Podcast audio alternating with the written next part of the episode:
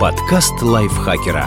Полезно и интересно. Всем привет! Вы слушаете подкаст лайфхакера. Это короткие лекции о продуктивности, мотивации, отношениях, здоровье, в общем, обо всем, что сделает вашу жизнь легче и проще. Меня зовут Ирина Рогава, и сегодня я расскажу вам, можно ли остаться друзьями после разрыва и нужно ли это вообще.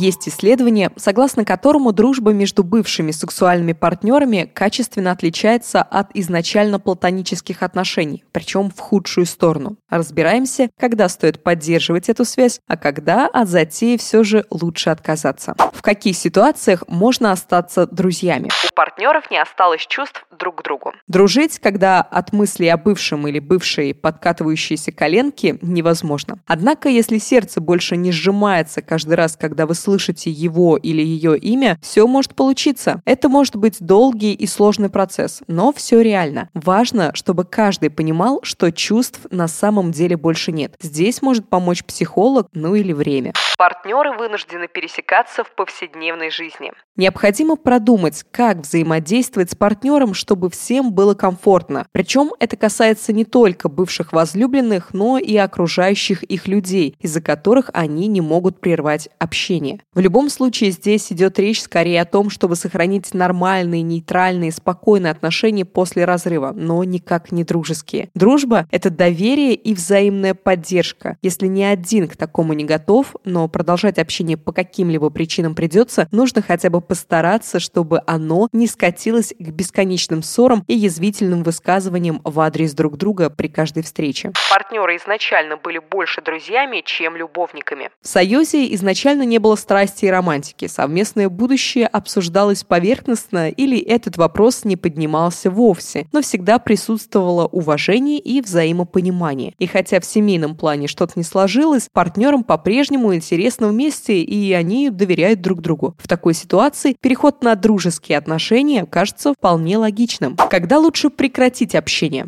Партнеров нет и не было ничего общего. Бывает, что после разрыва ни мужчина, ни женщина не понимают, как им вообще удалось несколько лет прожить вместе. Они совершенно друг другу чужие. Любовники расходятся и со временем забывают былое. Такой вариант возможен, если людей ничего не связывает. Ни дети, ни бизнес, ни общие заботы. Когда кроме отсутствия общих интересов, целей или планов нет и совместных дел, требующих внимания каждой из сторон, дружба или поддерживание каких-либо отношений через силу не имеет никакого смысла. Один из партнеров воспринимает дружбу как возможность вернуть отношения. Один уверен, что все в порядке. Можно делиться интимными подробностями новой жизни, рассказывать про бытовые мелочи и восхвалять свою пассию. Другой, стиснув зубы, делает вид, что рад все это слушать, а на самом деле надеется, что все вернется на круги своя. Он живет иллюзиями и ждет, когда же мнимая дружба перерастет в отношения. И это травмирующий опыт, который не доставит ничего, кроме дискомфорта одному и боли и разочарования другому. Один из партнеров оказывает разрушительное влияние на другого. Из токсичных отношений стоит выходить раз и навсегда. Едва ли они приведут к чему-либо хорошему. И не стоит рассчитывать, что после расставания в поведении токсичного человека что-то изменится, а дружеские отношения будут сильно отличаться от романтических. Не все связи стоит сохранять. Например, если человек психопат и желает причинить вам вред, лучше будет прекратить с ним любое взаимодействие. Иногда после расставания один всеми силами пытается вернуть другого, угрожает, пытается причинить физический или моральный вред. Если идти на поводу, вы рискуете вернуться в заведомо обреченный союз. Партнеры не были друзьями, даже когда были вместе. Если союз держался на страсти и прочих со временем угасающих эмоциях, а дружеского подтекста не было и в помине, откуда ему взяться после расставания?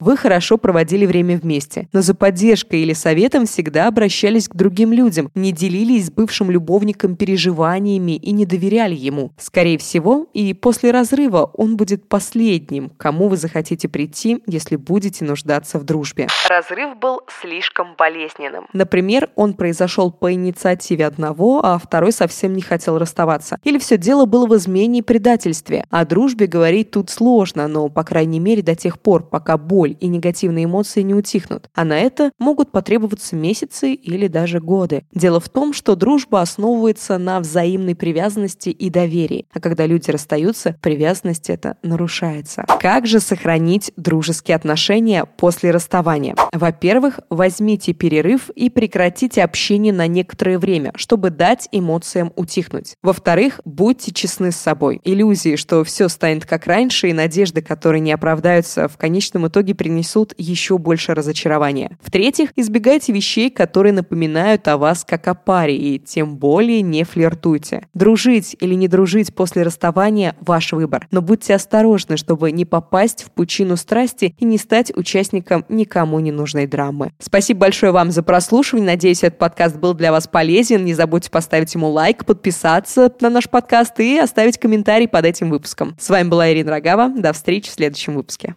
Подкаст лайфхакера. Полезно и интересно.